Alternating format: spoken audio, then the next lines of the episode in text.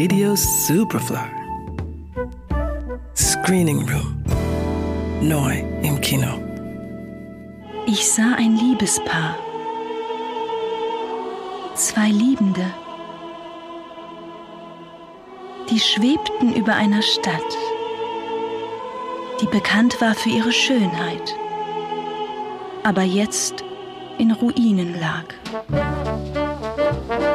Vermeintlich triste Alltagsszenen, die durch subtilen Humor und Poesie dem Alltag gleichsam entschweben. Das ist das Markenzeichen des schwedischen Regisseurs Roy Andersson, dessen neues Werk Über die Unendlichkeit letztes Jahr bei den Filmfestspielen in Venedig Premiere gefeiert hat. Andersons Humor blitzt bereits dadurch auf, dass sein Film, der sich mit nicht weniger als der Unendlichkeit befasst, knackige 76 Minuten dauert. Die sind aber voller wunderbarer kleiner Begegnungen, in denen die Conditio Humana am Boden der Banalität zu ihrer Tiefe und Menschlichkeit findet, wie bei dem absurden Dialog zweier Männer bei einem Bargespräch. Das ist wirklich fantastisch, oder?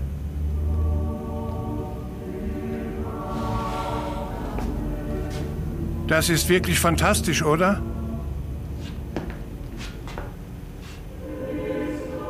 Was denn? Alles.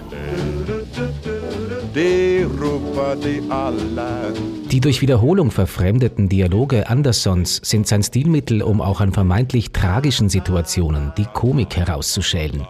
Etwa als ein an seinem Glauben verzweifelter Priester von einem Psychologen brüsk abgewiesen wird. Hallo? Wenn man seinen Glauben verloren hat, was kann man da tun? Es tut mir leid, die Sprechstunde ist schon zu Ende. Wenn man seinen Glauben verloren hat, was kann man da tun? Ich muss mit Dr. Lind reden. Das geht leider nicht. Wir haben schon geschlossen und Dr. Lind geht jetzt nach Hause. Bitte.